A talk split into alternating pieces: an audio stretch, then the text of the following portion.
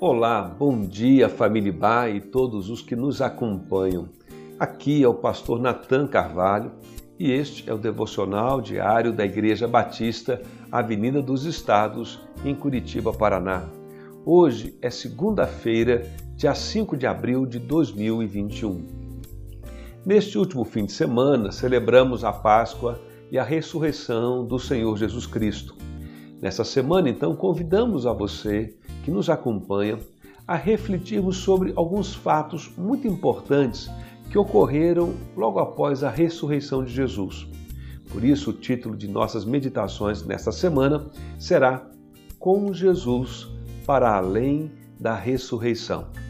E o texto bíblico que escolhemos para ler está no livro de Atos dos Apóstolos, porque este é o livro que nos conta a história dos seguidores de Jesus logo após a sua ressurreição.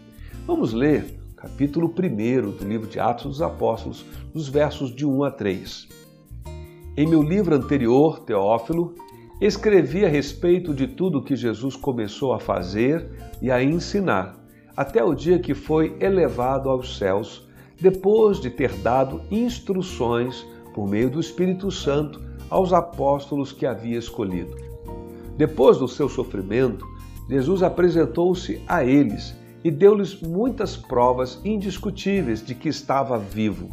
Apareceu-lhes por um período de 40 dias, falando-lhes acerca do reino de Deus.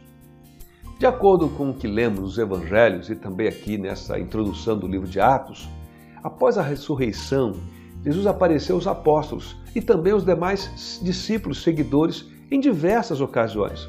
O apóstolo Paulo vai nos informar em sua primeira carta aos crentes em Corinto, no capítulo 15, que Jesus certa vez apareceu a mais de 500 pessoas de uma só vez.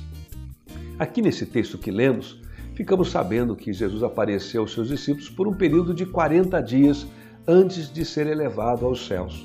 Naturalmente que houve muita conversa e muitas perguntas que Jesus respondeu, tirando as dúvidas dos seus discípulos, especialmente algumas questões que certamente surgiram ali logo depois da ressurreição de Jesus. Mas de tudo o que Jesus falou, conforme lemos aqui nesse texto de Atos, o assunto central e principal de Jesus era o reino de Deus. A verdade é que isso não deveria nos surpreender, pois os evangelhos nos informam que, mesmo antes, em seu ministério, o reino de Deus Pai sempre foi o tema geral dos ensinos e da pregação de Jesus. Ele contou inúmeras parábolas ilustrando verdades sobre o reino de Deus. O reino de Deus foi o núcleo dos ensinamentos de Jesus Cristo. E é um tema, de fato, encontrado em toda a Bíblia Sagrada.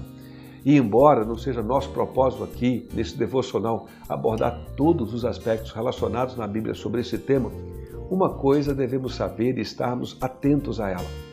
Quem segue a Jesus como um discípulo, uma discípula, tendo a Jesus como seu Salvador e Senhor e Mestre, também deve viver uma vida marcada pela busca do reino de Deus.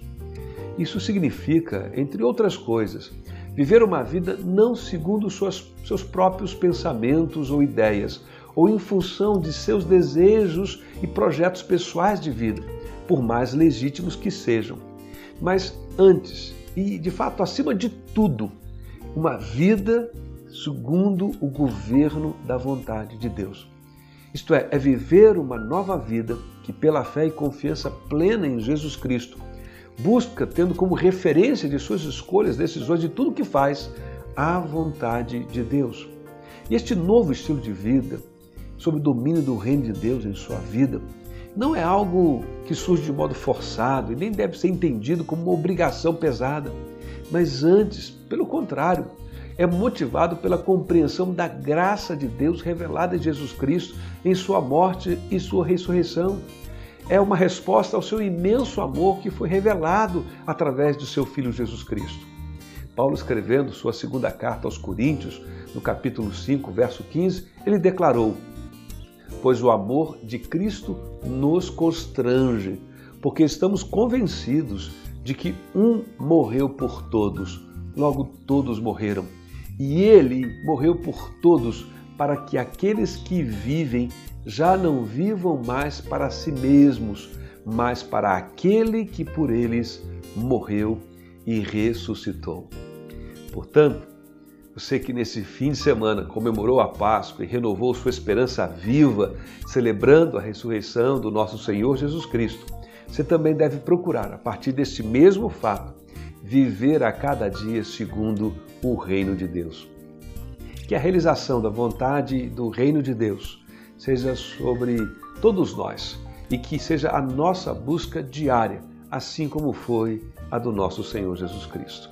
Tenha uma segunda-feira abençoada sob o governo da vontade de Deus.